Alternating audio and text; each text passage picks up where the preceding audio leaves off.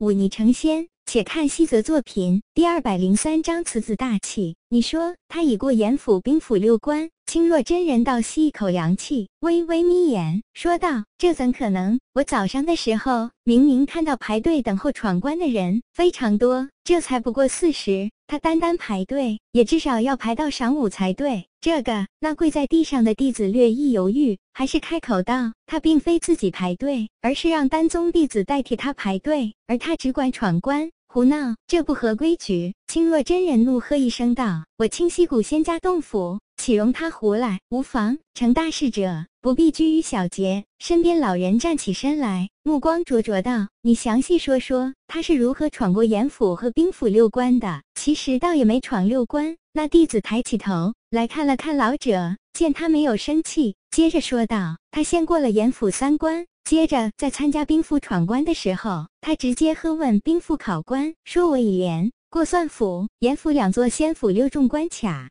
可不是什么人都有资格来考教我的。还说他今日累了，懒得再闯三关。若他说一段自己对兵法的心得，考官能提出一分质疑，便算他闯关失败。结果他洋洋洒洒说了一大通。那兵府的两位考官却吓得面无人色，讷讷不敢言，只能算他过关。老人与青若真人对视一眼，都看出对方眼中的惊骇之色。考官若出题，不过是从面中取点，即便有些不懂的地方，只要没提问道，那便依然可以过关。他这样直言自己对兵法之领悟，让考官挑毛病，比考官自己提问难了何止百倍。可他居然过关了，而且还让考官汗颜，找不出丝毫纰漏。青若皱眉道：“那严府三关呢？”白冷则与两位考官分别辩论三场，皆是他获胜。第一场论得失，白冷则言得失相依，祸福相存，胜了第一场。第二场论君臣之道，白冷则言君臣有尊卑，明君无独断胜。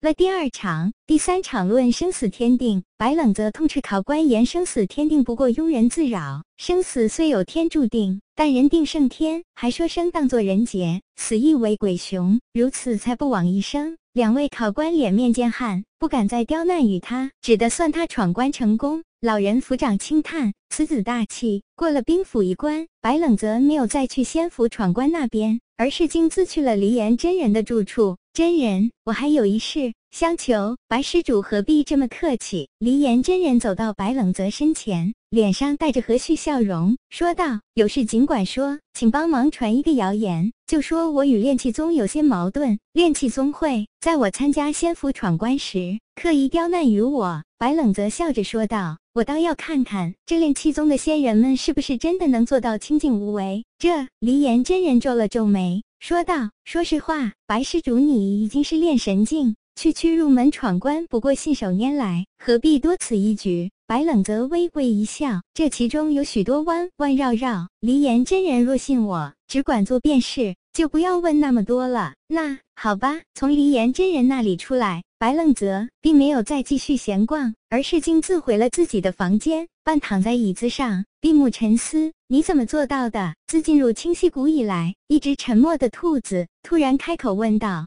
白冷泽并未睁眼，嘴角翘起，笑道：“你终于忍不住了。”哼，这清溪谷遍地都是仙道中人，甚至还有几个达到炼虚境的半仙。我若做出一点动作，就会立刻被认出来。现在不怕了。白冷泽揶揄道：“十几步外便是那丹宗真人的住处。”不怕被发现。丹宗中人除了那叶凡真，其他人都太弱了。倒是炼气宗有几个厉害的老家伙，却也是闭关修炼，不问世事。否则我早被揪出来了。兔子摇摇头说道：“别打岔，我问你，你这些东西从哪里学来的？我虽然不曾涉及过这算术、纵横游说之术和兵法韬略，却也知道这其中任何一门都是极难的高深学问，可不是你区区二十岁年纪，花几年时间就能精通的。这都被你发现了。”白冷泽哈哈一笑说道：“其实除去算术，其他的我都是骗他们的。骗？”兔子皱皱眉头，轻哼一声。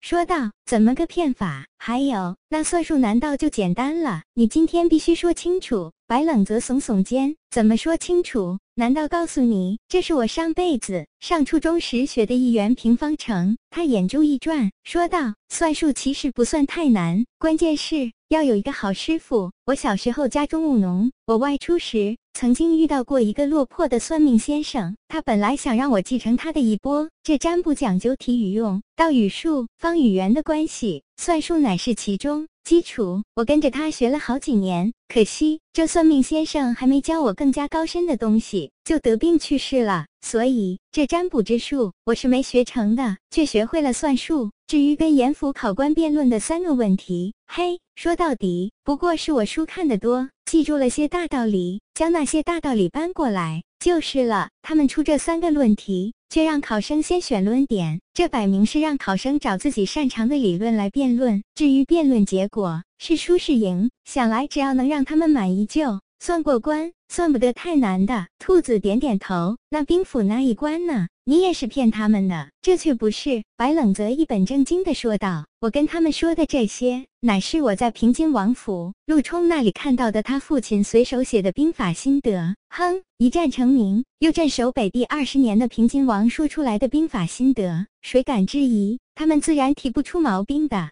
狡猾兔子淡淡道。白冷泽嘿嘿一笑，显然把这当成了夸奖之词。明天仙府的三关，你怎么办？兔子出言问道。不着急，白冷则淡淡一笑说道：“鱼儿已经撒出去了，就看炼气宗愿不愿意上钩。什么意思？”兔子皱眉道：“你跟我还打机锋，到时候便知。若都告诉你了，到时候既不惊喜也不意外，岂不无趣？”哼！兔子斜了他一眼，转身过去，不再理他。